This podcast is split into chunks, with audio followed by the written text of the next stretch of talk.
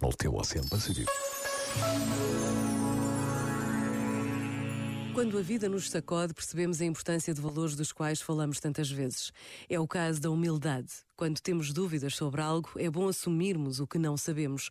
E quando temos certezas inabaláveis, também é bom que nos questionem.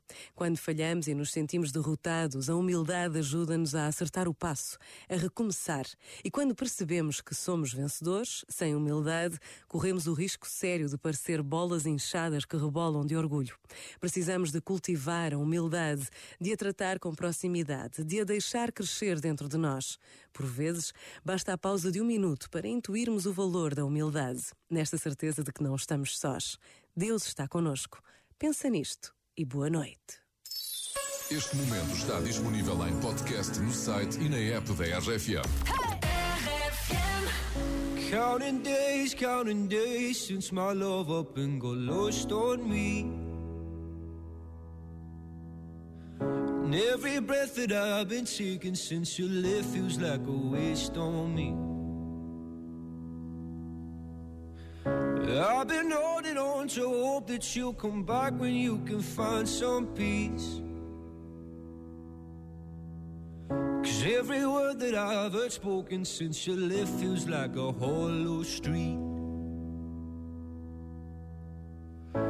I've been told, I've been told to get you off my mind. But I hope I never lose the bruises that you left behind. Oh my Lord, oh my Lord, I need you by my side. There must be something in the water. Cause every day it's getting colder. And if only I could hold you. You'd keep my from going under. Maybe I, maybe I'm just being blinded by the brighter side of what we are because it's over. Well, there must be something in the tide. I've been told, I've been told to get you off my mind. But I hope I never lose the bruises that you left behind.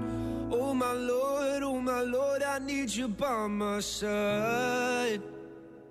There must be something in the water. Cause every day it's getting colder. And if only I could hold you. You'd keep my head from going under.